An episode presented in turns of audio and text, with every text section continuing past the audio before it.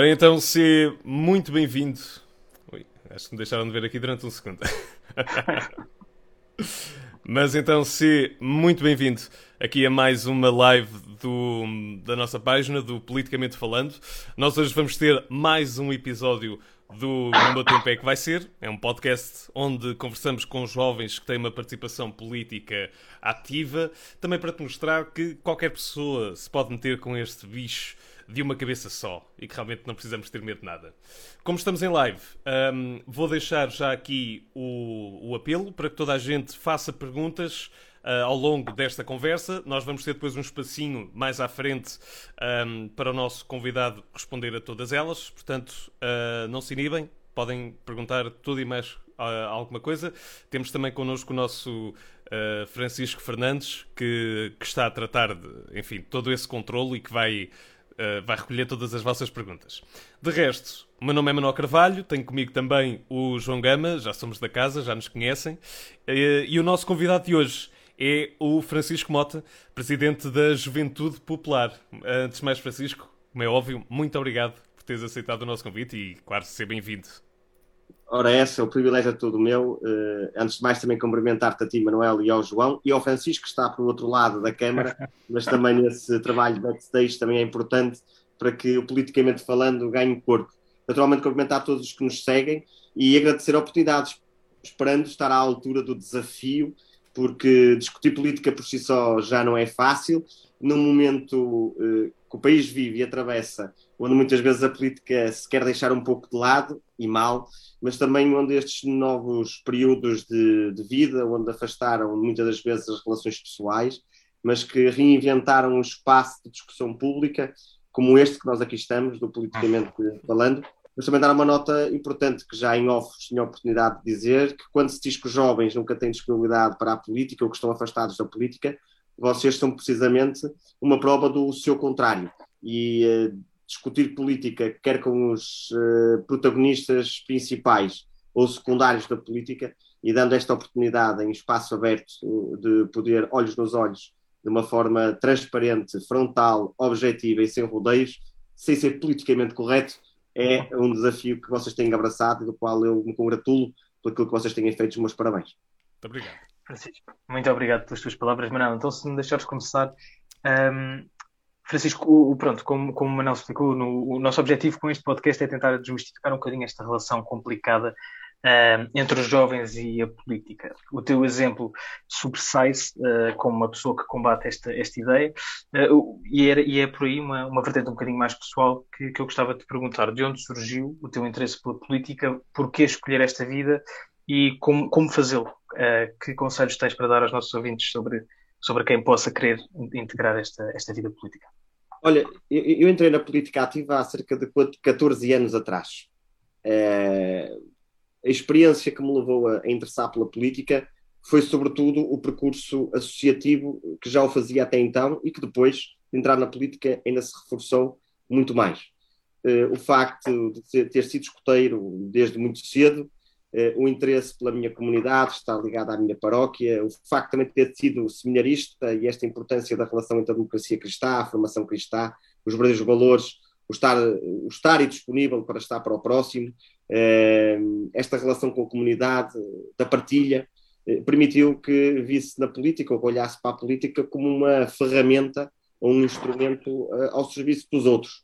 E essa sempre foi a minha forma de estar na vida. E foi assim quando estive em grupos católicos e não católicos, no movimento associativo académico, estudantil, eh, no voluntariado, e no fundo eh, dei continuidade da política. A esta missão, que eu acredito que tenho uma missão na vida, que é estar ao serviço dos outros, e como dizia Stephen Smith Baden-Powell, eh, acredito que temos um compromisso muito grande com a humanidade, e eu quero acreditar que deixarei o mundo melhor do que aquilo que eu encontrei.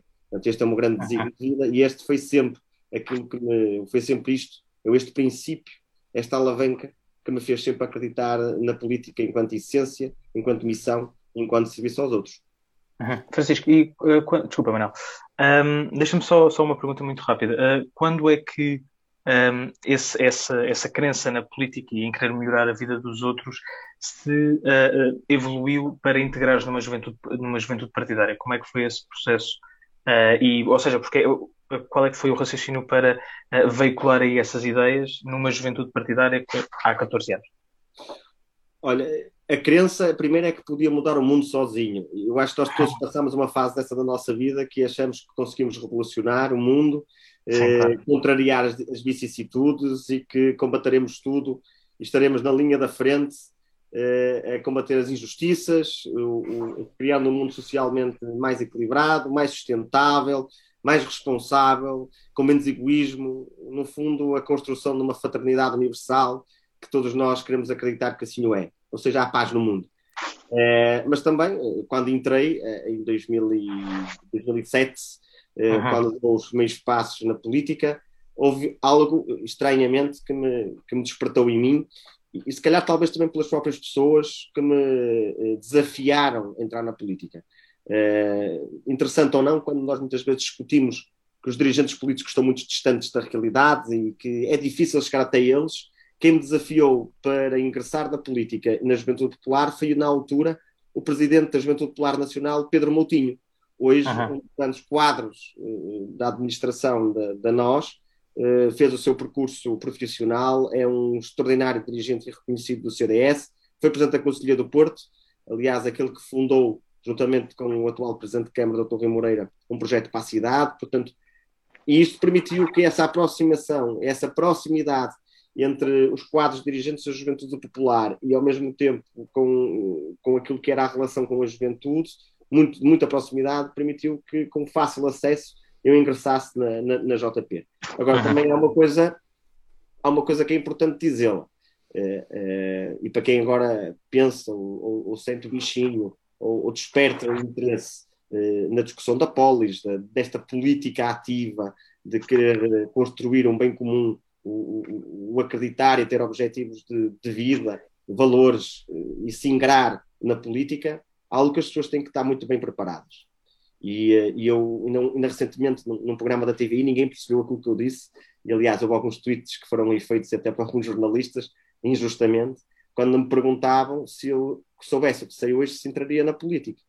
E, e, eu respondi que se soubesse o que sei hoje, não entraria na política. Uhum. E então perguntavam-me porquê. E, e, e, por uma razão simples, porque a classe política está muito descredibilizada uh, na ação política propriamente dita, ou seja, junto das pessoas. Ehm, a política hoje em dia perdeu o encanto e a liderança de outros tempos. Uh, os corredores do poder confundem-se muitas vezes com uh, o serviço por interesses próprios, eh, a política é vista como um carreirismo para atingir muitas vezes interesses muito obscuros e muito pouco comuns aos portugueses, mais a uma classe que procura se viver da política do que viver para a política.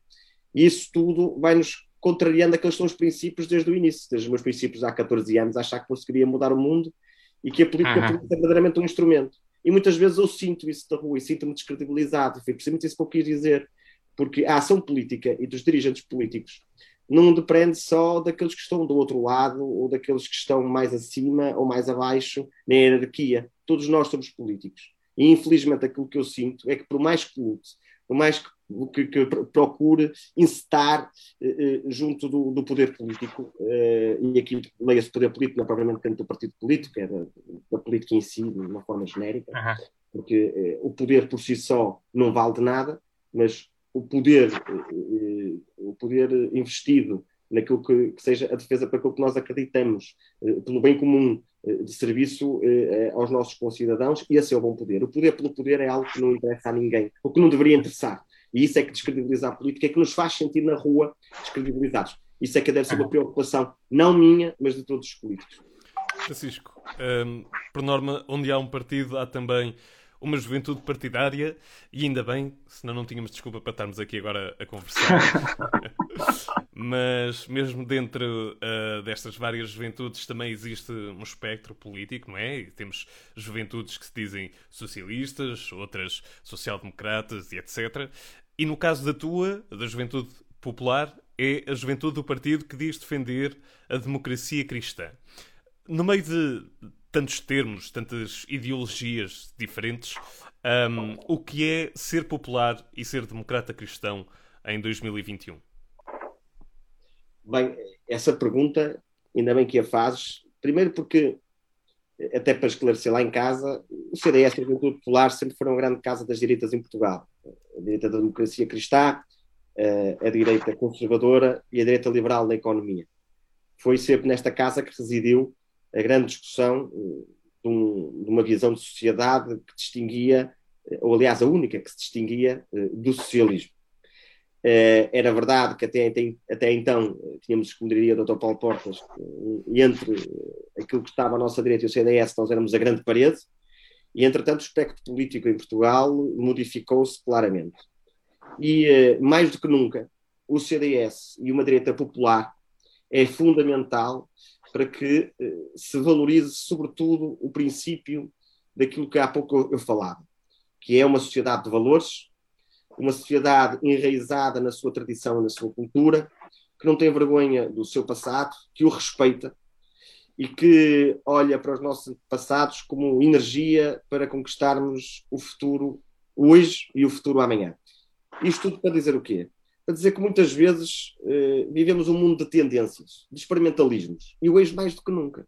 Nós hoje vivemos o experimentalismo eh, animalesco, o, o experimentalismo de configurações de novos indivíduos e todos esses nos dizem a nós eh, eh, incessantemente que eh, o que está no passado já não interessa, o que é antigo por lá fica, é necessária uma, uma reintrodução de uma nova sociedade, de um novo modelo social, eh, do novo indivíduo, mas nós nunca nos podemos esquecer e temos que, que, que o dizer que hum, a nossa tradição, o nosso passado, é aquilo também que nos identifica, é, é que é a nossa identidade enquanto país, enquanto nação, uh, e é aquilo que nos constrói coletivamente. E aqui o CDS tem um papel preponderante, não só na história da democracia, mas sobretudo nos valores.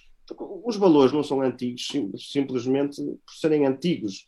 Os valores passam a antiguidade por serem bons, e por isso é que por isso é que passam, passam de geração em geração. E é sempre nesta, nesta democracia que está, nestes valores que verdadeiramente nós acreditamos, e também é importante desmistificar que não estamos a falar de crença, não estamos a falar de crença, estamos a falar de uma democracia cristã assente nos valores da doutrina social da Igreja, que não, que não é propriamente doutrinária, eh, nem eh, dogmática, eh, nem, eh, nem simplesmente o democrata cristão é aquele tipo que vai eh, à missa e que, e que pratica eh, todas as horas do dia, eh, religiosamente, nem é um religioso.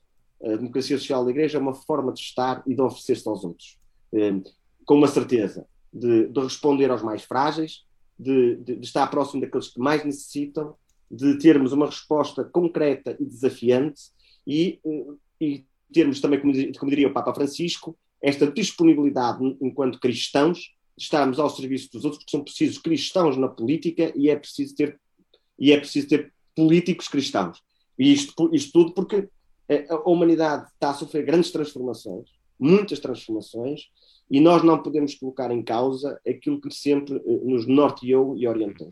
E aquilo que nós hoje damos por certo, por certo, a partilha do indivíduo, um, ehm, o combate ao individualismo, esta grande capacidade, esta grande aldeia global em que todos vivemos, a paz no mundo, os valores que foram-nos transmitidos uh, e que nós uh, damos por seguritários, hoje em dia nós temos que colocar isso tudo em causa, porque está tudo em causa. E acho que temos que voltar a, a, a, a nos centrar naquilo que é verdadeiramente importante. Uhum. A construção de uma fraternidade mundial e na partilha de um, de um mundo comum, no respeito pela diferença e na certeza de que os, os verdadeiros valores os verdadeiros valores de, de, de, do humanismo, da partilha, da fraternidade, são aqueles que nos assentam e que nos permitem estar na política de uma forma aberta. Uhum. Mas um, não querendo estar a discutir a veracidade do que acabaste de dizer, uh, portanto, não querendo estar aqui a, a colocarem-se em causa, como é que nós conseguimos. Um, Uh, como é que conseguimos conjugar este, este valorizar ainda de tudo aquilo que temos para trás, dos valores e tudo aquilo que, que também cria a identidade, um, com a evolução, com o progresso, no fundo, com continuarmos a andar para a frente. Claro. Eu, enquanto conservador, o que te posso dizer é que ser conservador é ser moderno na defesa do passado e criativo na defesa da tradição. Portanto, é sabermos nos relocalizar a cada momento, porque também eh, a mudança não significa propriamente avanço. Eh, não é só pelas coisas serem antigas que simplesmente nós temos que as alterar. Há coisas que estão bem feitas e que devem ter a sua continuidade. Agora, é como tudo, nós também, nós conservadores, ou nós populares, ou nós mais democratas cristãos, não vivemos provavelmente com duas talas nos olhos e, temos uma, e, e, nós, nós não andamos assim. Nós temos a capacidade de, de, de, ter uma abertura, eh, não só da nossa vista, mas também do nosso pensamento. Esta, esta coisa também de, de acharmos que, que, que, somos todos retógradas e que, e que o facto de sermos conservadores vivemos numa caixa do passado eh, ou numa ressonância daquilo que é do passado. Não. Nós, sabemos muito bem é uma coisa: é que respeitamos a nossa tradição, a nossa cultura, os nossos valores e aquilo que está bem feito aquilo que verdadeiramente está instruído numa sociedade eh, avançada, desenvolvida, eh, acreditamos que não há necessidade de mudança delas. Eh, e coisas estruturais, que sabemos perfeitamente, que, e, e aí o CDS e o Juventude Popular têm bem assumido, agora recentemente com a questão da eutanásia, em que consideramos claramente que os valores da vida é desde a concepção até à morte, em, em, em defesa destes valores clarinhos, nós não deixamos dúvidas, nem fugimos à votação na Assembleia da República. Sabemos perfeitamente que caminho é que queremos fazer e, hum, e, a nossa mensagem, aquilo que é o nosso programa político, uh, e porque também o conservadorismo é, é esta resposta racional e, e, não reacionária às ameaças diárias a que somos confrontados com aquele experimentalismo que há pouco animalesco e, e do novo indivíduo que muitos, muitos querem criar, que, do, do, qual somos, somos confrontados. Portanto, na base é isto. Uhum. Francisco, um, quando assumiste a, a, liderança da Juventude Popular, prometeste apostar no diálogo com organizações de juventude para, e passo a citar, romper com o poder instalado e com esta ideia de que não há esperança num futuro diferente. Uma das ideias que sugeriste que me chamou mais a atenção foi incluir jovens no Conselho de Estado, que é o órgão uh, que aconselha o Presidente da República. Esta pode ser uma forma de remodelar as instituições e de, desta maneira, levar os jovens mais próximos da política? Sem dúvida. E quem me conhece do meu percurso político, partidário e associativo, eh, se há coisa apaixonada que eu gosto de fazer, é colocar à mesa bons amigos, gente que pensa, gente inteligente, culta, politicamente instruída e com a capacidade de poder ouvir os outros e construirmos caminhos em comum com um objetivo claro, uma representação, quer seja dos mais jovens ou desta ou daquela organização onde estamos envolvidos. Fiz-lo assim no movimento associativo académico, sempre no movimento associativo académico nacional, fazendo pontos, e agora durante a minha liderança na Juventude Popular, eh, procurei exatamente fazer sempre o mesmo. Olha, isto basta ver. Eh, eh, fui o único dirigente nacional que, que procurei, junto ao movimento académico eh, e associativo, criar pontos permanentes e reuniões de consensos para tomadas de posição e para estarmos com uma garantia de que os jovens tinham voz, não só através deles, mas também na Assembleia da República, e porque os grupos parlamentares, todos, todos, não é só o CDS, todos, têm que ter uh, consciência que sem, sem, a, sem os sindicatos dos jovens, permitam-me esta expressão, uh, sentá-los à mesma mesa, é impossível estarmos a programar para os jovens, não ouvir aqueles que são os verdadeiros intervenientes. Fazer política jovem sem os jovens é estar naturalmente a, a desvirtuar aquilo que é a realidade. Uhum. Numa das propostas que fizemos uh, recentemente ao Presidente da República para sentar no Conselho de Estado um, um, um jovem, e, e, aqui havia uma intenção, porque existe uma organização de pleno direito, instruída na década de 90, onde a Juventude Popular foi uma das organizações fundadoras, que é o Conselho Nacional de Juventude, e olha, se calhar vou aqui cometer uh, alguma inconfidência, mas eu espero seriamente que a Presidente do Conselho Nacional de Juventude, a Rita Saias, a atual Presidente, evidentemente quem, quem for eh, no futuro, que possa ter assento no Conselho, no Conselho de Estado. Por uma razão simples. Eh, é impossível fazer políticas novas com políticos velhos. E uhum. também é preciso dar voz aos mais, aos mais jovens. E tantas vezes, durante as campanhas políticas, quer sejam elas autárquicas, legislativas ou até mesmo presenciais, fala-se sempre das novas gerações. Sempre. Uhum. Porque é importante dar uma oportunidade aos jovens, porque os jovens têm que ter um lugar, porque os jovens têm que ser o centro das políticas públicas, pensar uhum. para o futuro das próximas gerações em vez das próximas eleições. É preciso haver uma mensagem para os jovens, porque os jovens são o futuro. Mas depois a concretização, a materialização disto nos partidos políticos esgota-se no dia do ato eleitoral. Uhum. Uh, e acho que o Sr. Presidente da República, o professor Marcelo Rebelo de Sousa, tinha aqui uma oportunidade e espero que, que, que, que, que concretize e que se torne uma realidade não só pelo Conselho Nacional de Juventude, não só pela juventude portuguesa, mas sobretudo para termos uma voz desinstalada no, no sistema uhum. que é demasiado instalado. E achas que é uma, e acho que é uma coisa que ainda vamos ver, ou seja, uh, pronto, termos um, por exemplo, um jovem uh, com, com assento no, no Conselho de Estado, acho que é uma coisa, acho que é uma coisa que podemos ver já uh, nos próximos anos? Não vou fazer aqui do Dr. Marcos Mendes, naquela tentativa de adivinhar o que é que vai acontecer amanhã. Dr. Marcos Mendes tem uma consideração muito grande por ele, somos uh, politicamente próximos e falamos algumas vezes. Uh, não vou fazer Dr. Marcos Mendes, como estava a dizer, mas nem de comentador político. Mas eu quero acreditar que este novo Conselho de Estado vai trazer novidades e eu acredito que o professor Marcelo Rebelo de Sousa dará uma oportunidade às novas gerações para terem assento no Conselho de Estado. E a verificar-se isto, também quero dizê-lo que não é uma vitória da juventude popular, é uma vitória das novas gerações que passam a ter uhum. voz num dos órgãos mais importantes, mesmo que seja um conselho, nos órgãos mais importantes do, da nossa pátria. Uh, Francisco, uh, ainda sobre esta uh, ainda sobre esta questão também, nós dentro do, do, dos governos que tivemos nos últimos anos, um, conseguimos ter o CDS numa posição privilegiada dentro do, do poder. Um, também já tivemos o CDS fora, na, na oposição, um, mas já tendo já a oportunidade de o colocar numa posição tão favorável para, para combater esta, este afastamento dos jovens, vamos, vamos considerá-lo assim, uh, o que é que falta para conseguir estender este sentimento e conseguir realmente trazê-los uh, aos jovens para a política? Olha, uh, o CDS, verdadeiramente, como já disseste, esteve várias vezes já, já no governo, lamentavelmente sempre em situações muito difíceis. Uhum. Fomos quase colocados como na linha da frente para resgatar o país eh, da pandemia eh, e do grande, da pandemia da, da, das contas públicas e para nos vermos livres do vírus do, do vírus do socialismo.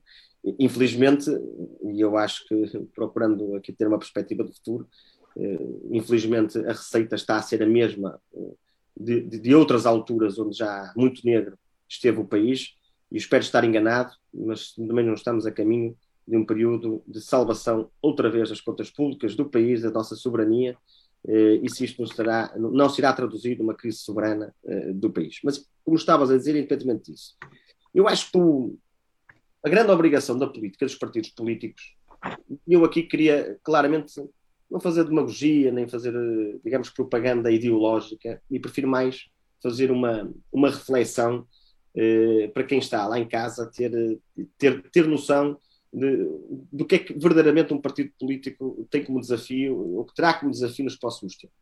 Primeiro, porque eu acho que a política devia ser, como há pouco eu dizia, vista eh, como uma, uma das mais nobres missões de serviço público e de integra eh, aos outros.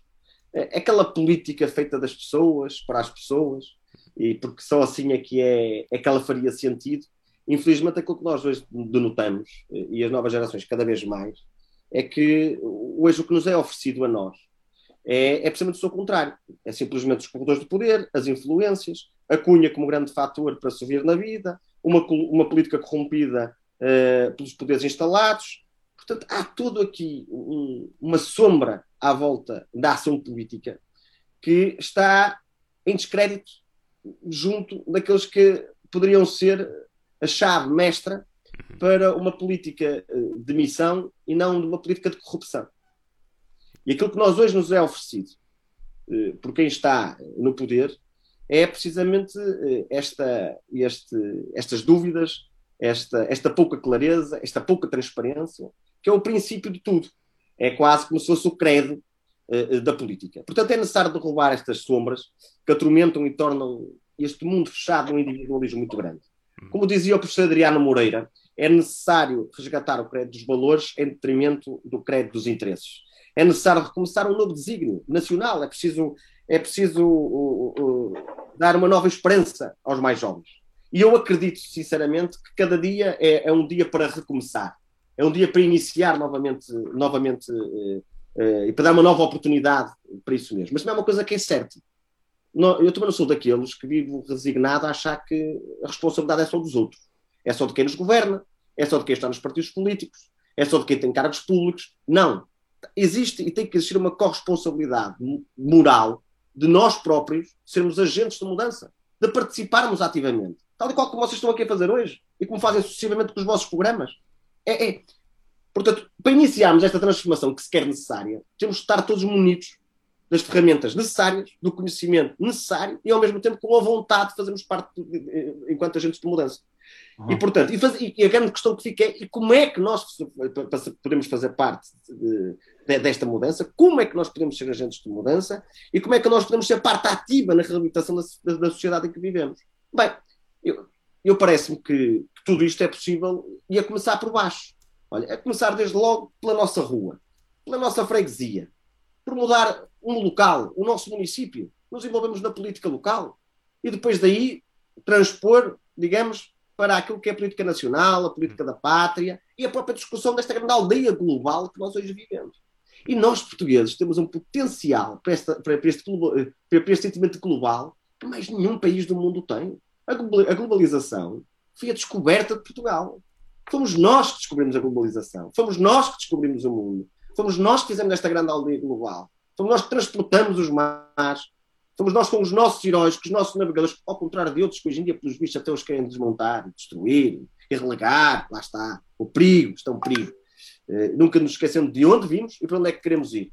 Consagrando sempre uh, e com a certeza de que temos muito orgulho nos nossos antepassados. Mas também olhemos para estes momentos difíceis que nós, que nós, nós passamos agora, e sobretudo a nossa geração, com as grandes dificuldades que tem. Olhemos para elas para, como oportunidades para crescer e não como desculpas para resignar. Eu acho que também é um sinal que nós temos que dar. Mas também é importante dizê-lo. Ao contrário de outros que pensam que isto é possível fazê-lo sozinhos, não, não é possível fazê-lo sozinhos. Nós temos que ter a, a capacidade de convidar eh, outros para fazermos um nós, para sermos mais, porque quantos mais formos, mais força teremos para vencermos a mesquinhez, o ressentimento, os particularismos estéreis de uma sociedade egoísta que não é capaz de ver mais à frente. E depois, por último, já que me colocaste esta questão, a grande dificuldade dos políticos.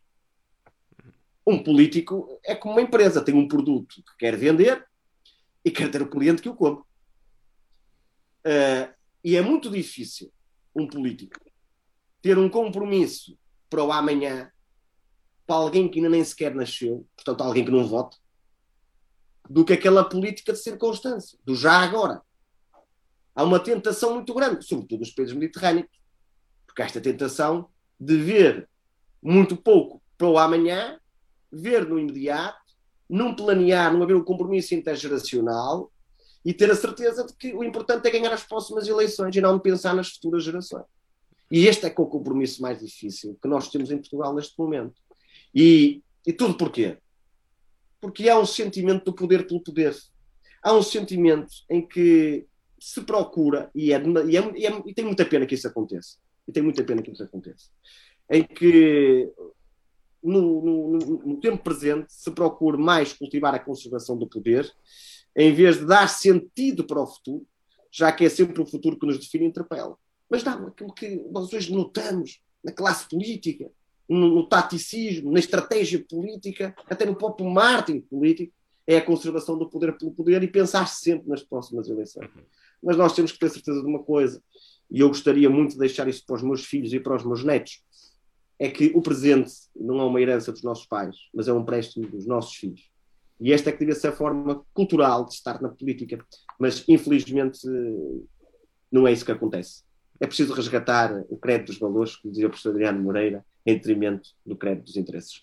Muito bem, Francisco. Um, nós, entretanto, já estamos mais ou menos em meia hora de entrevista. Quero só fazer aqui a ressalva para toda a gente que nos está a ver de que podem fazer, podem e devem fazer perguntas um, aqui através da live do Instagram. Um, nós, entretanto, estamos a tomar nota de, daquilo que vão, ou que podem dizer, que podem perguntar, portanto, não se inibem, estejam à vontade. E mais daqui a, daqui a um bocadinho vamos ter um, um espaço dedicado apenas para o Francisco uh, responder a essas perguntas. Entretanto, um, olhando aqui para um outro tema, mas ainda centrado no, no partido, no CDS, um, eu acho que o partido está a viver talvez uma das horas mais complicadas da sua história. Um, temos partidos como a Iniciativa Liberal e o Chega a subirem, o próprio CDS em queda, e um, há, há, muito pouco tempo tivemos, uh, tivemos, também a moção de confiança ao líder. que, apesar de ter sido, uh, enfim, ter acabado uh, com uma votação positiva, a necessidade de fazer uma moção de confiança é sempre algo negativo. Como é que o CDS pode apelar aos jovens e ao mesmo tempo dar provas de que também é um partido diferente, nomeadamente de outros partidos à direita? Bem, uh, primeiro dizer que o melhor sinal que o CDS dá aos jovens foi ter uh, eleito um jovem para liderar o CDS.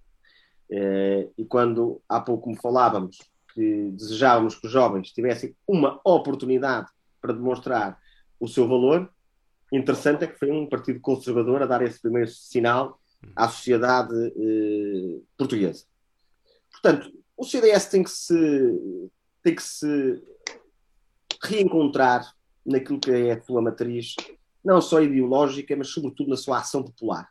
Há pouco referias que era ser popular desta sua ação. Uhum. Naturalmente que o CDS hoje tem um espectro político bem diferente daquele que era, por exemplo, a crise da última vez em que o CDS teve quatro deputados na Assembleia da República. Nós hoje temos um partido à direita, que é o Chega, e depois temos a Iniciativa Liberal, que eu costumo pegar com eles quando eles dizem de direita, mas se formos ver os valores, eles são claramente de centro-esquerda. Portanto, por isso eles até se sentam ali ao centro do PST, portanto, há naturalmente ali uma inclinação até da própria iniciativa liberal à esquerda. Mas, independentemente disso, o CDS tem que seguir o seu rumo e tem que se demonstrar enquanto um instrumento disponível ao serviço de Portugal. E cada vez que o CDS se fragiliza, cada vez que o CDS se envolve em, em, em guerras internas, em eh, correspondência de mercearia, procurando mais discutir os lugares do que o lugar que ocupa no país, aí o CDS cada vez está mais fragilizado. E, portanto, este Conselho Nacional acho que veio clarificar, uma vez por todas, primeiro, o projeto político do Francisco Rodrigues dos Santos. Ou seja, com uma tentativa no pós-congresso de união do partido, percebemos que, quando se ganha eleições, ganha-se eleições com os seus. Não vale a pena inventar e tentar, em noites longas eleitorais, procurar fazer uniões que verdadeiramente nunca são uniões. Mas esse Conselho Nacional permitiu esta clarificação. E depois também permitiu para uma coisa, e eu acho que os portugueses também perceberam isso, e até a própria comunicação social percebeu isso. Porque durante um ano inteiro, eh, a percepção que, que tínhamos é que parecia que a comunicação social considerava que o Francisco pudesse ser aqui um líder de passagem, de estafeta, que só estava ali para passar o testemunhal, alguém que viria a seguir. E acho que este Conselho Nacional vai clarificar isso. Meio o, o Francisco desamarrou-se, libertou-se das amarras que nunca o caracterizaram. E acho que nas últimas semanas o país viu um novo líder do CDS. E tem que ser esse líder do CDS por uma razão simples. Porque uma aposta na fragilização do, do CDS significa mais estagnação e menos esperança para os portugueses. Menos CDS é mais socialismo. Menos CDS é mais bloco central. E menos CDS é menos democracia. E o CDS é tem um papel preponderante na sociedade. O CDS tem um papel preponderante na política nacional. E tem o seu lugar tem o seu lugar nas suas gentes, nas suas pessoas, nos seus autarcas. E as próximas eleições serão preponderantes também para a vida do CDS. Até muito mais que nas eleições legislativas. Muito mais que nas eleições legislativas. Como dizia a Adelina Mar da Costa, como os sindicatos estão para os partidos de esquerda, as autarquias estão para os partidos democratas cristãos. É lá que reside a energia e o fulgor da proximidade do Partido Popular, do, do serviço à, à, comunidade, do, da, da, maior simplicidade de quer estar na política, no poder de proximidade. É aqui que reside um, a força e a energia do CDS. E o CDS tem que uma oportunidade nas eleições autárquicas até para se afastar e, e distinguir daquilo que é a iniciativa liberal, por um lado, e aquilo que é o Chega, pelo outro. Mas também muitas das perguntas que ficam em cima da mesa, às vezes, quando, quando são colocadas esta, estes dois partidos no espectro político do CDS, é o que é que diferencia o CDS Chega o que é que diferencia o CDS da Iniciativa Liberal.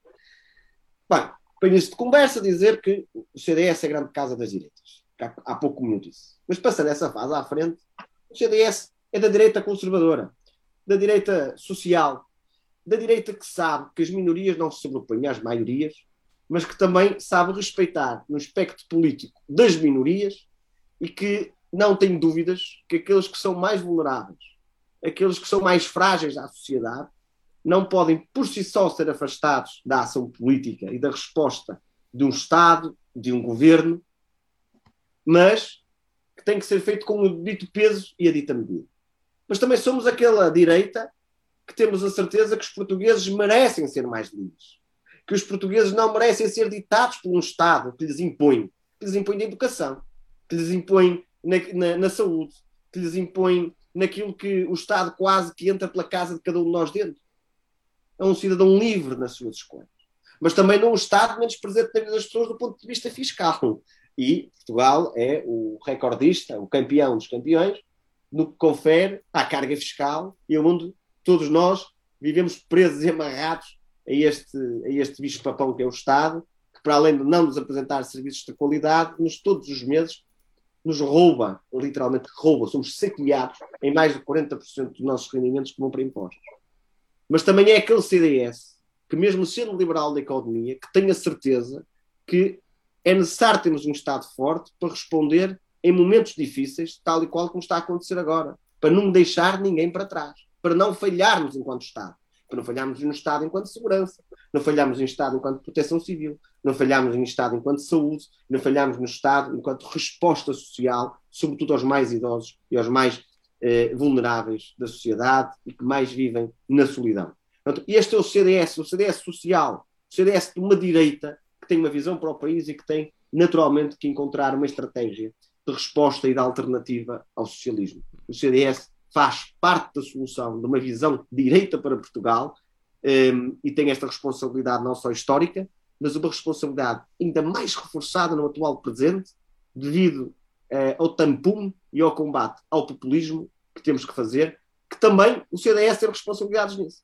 Porque o aparecimento do populismo, de extremismos, sejam eles de direita, sejam eles de esquerda, os dois são maus, aparecem porque as pessoas não, têm, não sentem esperança porque as pessoas não se veem correspondidas, porque as pessoas deixam de acreditar, porque as pessoas desconfiam, porque as pessoas já não confiam naquilo que são os agentes políticos. E, portanto, a bipolarização, muitas vezes, do espectro político e desta discussão eh, que, que, que, abandona eh, as pessoas, eh, deixa muito em causa o, o futuro do, do, do, país e, e, daí um partido como o CDS. Portanto, esta é a hora de, juntos pelo futuro, voltar a acreditar naquilo que nos une, que é o CDS, e esta é a hora de todos juntos cumprirmos Portugal. Portanto, este é o grande desígnio que o CDS terá daqui para a frente. Um, mas não, não sei se queres, queres perguntar mais nada ou, ou posso? Não, podes, podes continuar. Um, Francisco, este, acho que esta é a nossa última pergunta antes de, antes de darmos o palco aos nossos, aos nossos seguidores. Um, Uh, hoje parece, parece haver uma tendência para jovens apoiarem mais causas do que propriamente uh, partidos políticos. Olhamos à esquerda e vimos grandes manifestações, por exemplo, na, na luta climática, nos protestos antirracistas, mais, mais recentemente, uh, causas mais, mais dadas, pelo menos mais, que associamos à primeira vista, mais a partidos à esquerda. Um, e como é que o CDS se encaixa nestas causas? Quais são as principais bandeiras do CDS para apelar um, à camada da população mais jovem e qual é que é o papel também nestes dois exemplos, por exemplo, na luta climática e também na luta contra o racismo? Esta coisa da esquerda se apoderar dos temas, de se afirmar detentora deles, de serem quase património da esquerda, é algo que. Este é o primeiro grande combate. Nós temos um combate cultural muito grande a fazer em Portugal, sobretudo em Portugal. Acho que do ponto de vista global ele acontece, mas nós em Portugal não sentimos mal, mais. Existe uma ditadura de opinião que tem que ser combatida. Um tipo de extrema esquerda é um, uh, um intelectual. Um tipo de direita é um fascista. É assim que nós somos apelidados em Portugal. Este é o primeiro grande combate que nós temos que fazer, este combate cultural. Só depois, a partir daí, é que nós estamos capazes, capazes, depois de rasgar este manto, este, este lençol negro que nos caem por cima de nós, pessoas de direito. Só a partir daí é que nós conseguimos dar este salto e passar para o combate político das ideias. Porque hoje em dia é a esquerda que não nos deixa, não nos deixa porque sabe que connosco perde no combate, das, no combate político das ideias. E nós não podemos cair no mesmo erro. Nós temos que atraí-los para o debate das ideias, para o debate daquilo que é a visão social do país e que queremos oferecer aos portugueses.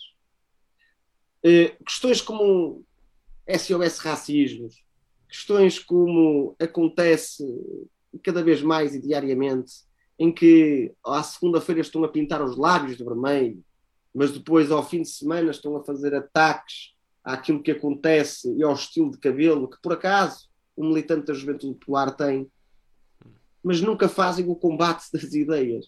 A mim não me preocupa se usam lábios vermelhos ou se o cabelo é espigado, se é comprido. Essa é a liberdade de cada um. Isso a mim não me preocupa absolutamente nada. A mim preocupa-me sim. Isso é que é para mim o mais importante. É a falta de respeito que existe pelo indivíduo, a tentativa de impor uma agenda cultural, social, política, ideológica, dando-se por garantia que aquela é a única existente como oferta aos portugueses. E isso acontece ainda mais junto dos mais jovens. Há essa tentação. Há essa tentação porque a escola pública, como eles dizem, é, man é manipulada manifestamente por todos estes indivíduos de esquerda que nos querem impor uma agenda ideológica. Veja-se o que aconteceu com os alunos em Famalicão. Veja-se o que acontece com as aulas de cidadania, que são tendencionalmente sempre, sempre com uma agenda de esquerda marcante. Veja-se com as aulas à distância, com os exemplos que os alunos veem a partir de casa, onde aparecem as mortáguas, onde aparecem todos aqueles que são os aficionados do extremismo em Portugal, sobretudo alocado, alocado à, à extrema-esquerda. Há um patrocínio, claro, da esquerda em Portugal e das minorias. E mais, depois há este combate cultural, que é aquilo que é a nossa tradição, aquilo que é a nossa identidade. É inadmissível um país como o nosso, aberto ao mundo, aberto à cultura, aberto ao respeito, aberto à fraternidade, um país que descobriu o mundo, em que os nossos antepassados abriram-se, rasgaram, deram oportunidades. Pessoas que vieram para Portugal e são portugueses e que insultem, insultem como aconteceu recentemente e todos nós sabemos. Aquilo que é o nosso património, aquilo que são os nossos heróis, os heróis da nossa pátria é inadmissível e é inaceitável.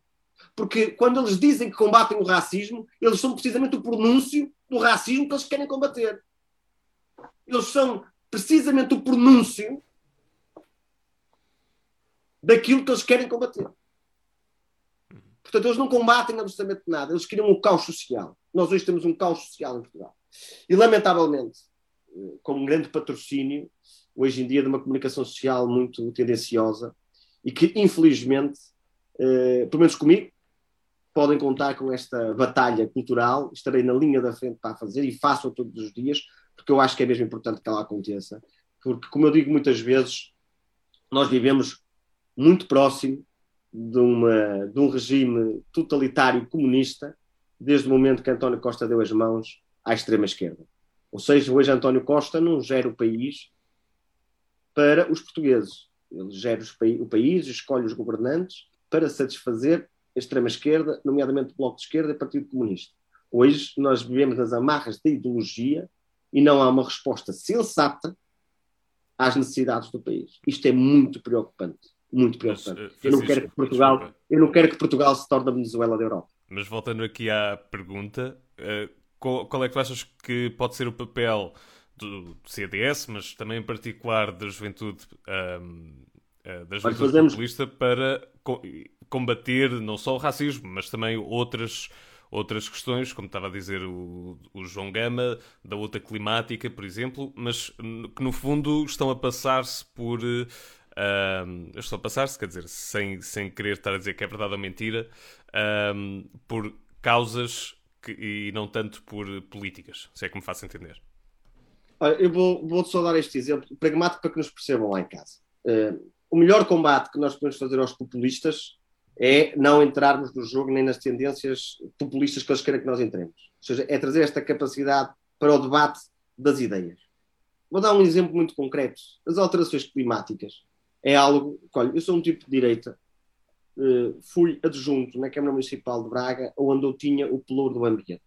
E desde a primeira hora, as alterações climáticas, eu fiz parte de todos os projetos nacionais e internacionais para a, a, a fixação do, de todos os planos de combate às alterações climáticas. Eu não sou um tipo de esquerda, mas também não entro naquela histeria, quase como se que eh, tudo o que se fez até agora foi mal feito, ou, ou simplesmente é passando uma borracha sobre, sobre todos os hábitos que nós temos é, é, é, que assim venceremos todas as alterações, é que assim constru iremos construir um modelo social perfeito. Não existem, não existem modelos sociais perfeitos, não existem mundos perfeitos, não existem sociedades perfeitas, existem sociedades sim que se aproximam de um equilíbrio daquilo que nós temos que fazer e corresponder com uma certeza que foi aquilo que há bocado eu dizia, que era nesta resposta que o presente não é uh, um, uma herança dos nossos pais, é um empréstimo dos nossos filhos. Temos de deixar o mundo melhor do que, do que encontramos. E é fundamental esta construção de políticas públicas, de, de influenciar a, a, ação climática. Eu não influencio a ação climática simplesmente na Assembleia da República. Se depois à porta da minha casa, e se na minha casa não fizer reciclagem, se não, se não tiver comportamentos sustentáveis, não me adianta de nada. Não me adianta fazer esses programas e essas ações todas bonitas e com impactos televisivos, quando no meu dia a dia a minha ação, que é aquela que pode verdadeiramente influenciar o mundo no qual eu vivo, deixá-lo melhor que o que eu encontrei, a minha atitude foi precisamente em sentido contrário. É, posto isto, dizer claramente que a, ação, que a ação climática tem que estar na agenda obrigatoriamente. Tem que estar na agenda. Mas também tem que estar na agenda com mais compromisso, não só individual, mas também político, e não entrando nesta histeria como há pouco, como há pouco eu referia. Olha, é, é, dando, dando melhor, melhor qualidade na mobilidade aos mais jovens. Pequenos mais jovens que começam. Há ações de educação ambiental nas escolas. E, pelo menos, desde pequenos, porque são os filhos que podem influenciar os pais termos eh, eh, dentro da própria escola, porque é a área e é a grande casa da educação, a oportunidade de, de dentro de, de, de, disciplinas como para a cidadania, nas, na, nas aulas extracurriculares, as atividades extracurriculares que existem. Olha, existe um programa que muitas poucas pessoas sabem, que é o programa das ecoescolas, que é um programa extraordinário, que é as escolas de bandeira verde, que existe há 30 anos. Há 30 anos e que tem um papel preponderante na educação não formal para eh, o ambiente. E, isto é preciso haver este compromisso com as escolas, com os municípios, com as freguesias. É como há pouco eu dizia, nós só conseguimos mudar o global se começarmos de baixo para cima. Portanto, é, este compromisso individual é fundamental e nós, enquanto autarcas, nós, enquanto agentes políticos, devemos ser os primeiros a dar o exemplo. Naturalmente, depois existem as políticas públicas e essas integradas naquilo que é os programas políticos, e o CDS também o, também o fez no, no, no, último, nas últimas eleições legislativas. Isso não é, não é de hoje, uh, uh, mas com uma certeza também. Eu não sou daqueles tipos que ainda na estaria a achar que, por exemplo, o mundo rural, que os agricultores são os grandes poluidores. Não. Os agricultores são os grandes ambientalistas que nós temos. Também não entro nessa histeria animalesca, uh, agora com o aparecimento do PAN, que achamos que isto é tudo para destruir e que nada faz sentido e que os agricultores são os grandes poluidores e que a agricultura e que as carnes. Eu não entro também nessas histerias que eu acho que são fundamentais, que não teremos para elas. Tem que haver um compromisso geracional com o ambiente, tem que haver um compromisso geracional com a sustentabilidade, estamos todos de acordo e temos que fazer progressos fundamentais. Também não sou daqueles que são contra o lítio e tudo mais e depois estão a fazer filmagens com os telemóveis esquecendo-se de que é que eles são feitos. Uhum. Há, há alguns contrassensos que às vezes acontecem e que as pessoas também têm que ter noção deles. Há um problema em cima da mesa, há um problema para esta nossa geração, porque o mundo precisa naturalmente de, de, novo paradigma, tem que haver alterações profundas. Esta pandemia permitiu-nos parar, esta pandemia permitiu-nos ter grandes reflexões, esta pandemia permitiu-nos que tivéssemos outra sensibilidade, que deixássemos de, de dar tudo por garantido, valorizamos coisas tão pequenas quando eh, na vida do dia a dia as dávamos por adquiridas e valorizávamos outras coisas supérfluas que não interessavam absolutamente nada. Eh, e acho que eh, não só os jovens, os portugueses, mundialmente, as pessoas quando saem desta pandemia espero que tenham aprendido alguma coisa e que eh, saiam com outro tipo de comportamentos, porque é de comportamentos que nós falamos. Bem, Francisco, um, muito obrigado mais uma vez por ter estado aqui connosco e teres respondido a todas as nossas perguntas.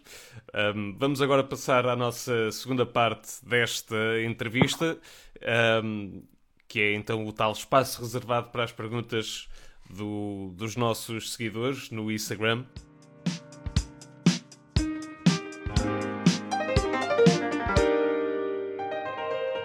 Vamos começar com uma da qual tu já foste, ou que está relacionada com um tema que tu já foste mencionando um, durante a nossa entrevista, que é precisamente a questão de Mamadou Ba e de Marcelino da Mata. Nomeadamente, um, nomeadamente das declarações que foram feitas pela JP de Sintra. É essa a pergunta da Rita Rosa.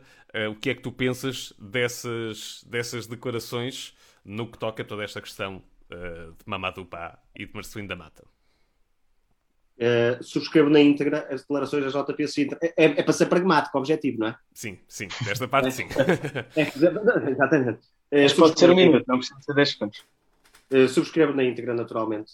Não posso aceitar que um herói português seja considerado um racista uh, por alguém que diz que combate o próprio racismo. E fico-me só por aqui, o resto subscrevo na íntegra. A tomada de posição da JP Sintra, a tomada de posição da Juventude Popular Nacional e do CDS também, um, porque o combate ao racismo não, faz, não se faz com racismo.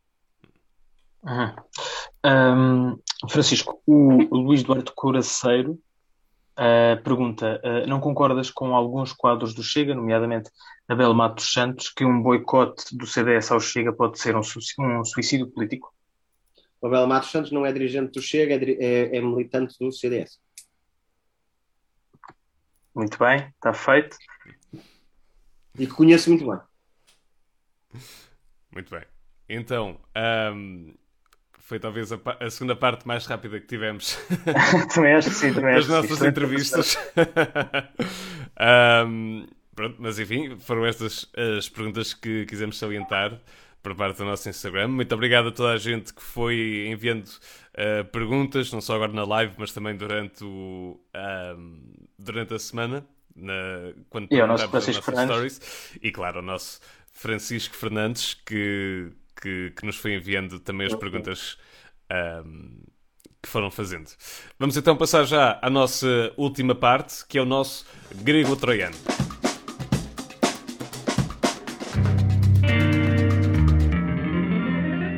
Portanto, nós vamos fazer, uh, vamos fazer daqui um, um pequeno desafio de escolheres uh, isto ou aquilo, porque no fundo nós nunca podemos agradar a todos. Uh, e presumo que tu, nesta vida política, já tenhas percebido yeah, isso há muito mim, tempo. Não é? Só dizer uma coisa. Queria dizer uma coisa. Eu não sei, eu não tenho um antídoto para o sucesso da política, mas tenho para o, para o insucesso, que é quando se quer agradar a gregos e a troianos. Exatamente. então vamos uh, começar com a nossa primeira situação. Tu preferias participar numa manifestação antitourada à porta da Praça do Campo Pequeno ou aproveitar um dia inteiro na festa do Avante? Aproveitar um dia inteiro na festa do Avante, mas com uma condição, mas com uma condição, desde que eh, todos os outros festivais estivessem autorizados no país, porque não podemos exigir a uns e autorizar aquilo a outros simplesmente com um chapéu político. Portanto, participaria, preferia participar na festa do Avante, mas nessa, só nessa condição. Muito bem. Aceitamos, aceitamos.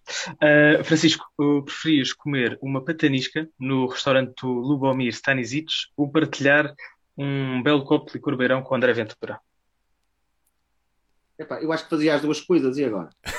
ao mesmo não, mas tens que escolher tempo. uma. Por acaso há para fazer as duas ao mesmo tempo, é verdade. Podias ir com o André Ventura até ao restaurante, mas, uh, mas aqui tens que não, escolher bebia, apenas uma Eu bebia, um copo, eu bebia um copo de licor beirão com o André Ventura eh, por uma razão muito simples, porque eu acho que ele está a precisar de, de um choque de realidade e perceber o que é que é verdadeiramente um conservador. E portanto, Vamos então à nossa última situação. Uh, desta vez é entre grego, troiano ou romano. Temos aqui três situações para tu escolheres Muito uma. Uh, preferias passar férias na Serra da Rábida com Telmo Correia, ir ao Estádio do Dragão com Cecília Meireles ou comer um queijo da Serra da Estrela com Adolfo Mesquita Nunes? Bem, para responder a toda a... eu, para responder, eu já tenho a minha escolha. Uh... Vais para a exclusão de partes. Não, vou precisar de parte de ordem óbvia. Uh, eu não gosto de queijo, portanto, adulto, não iria comer o queijo se ela contigo.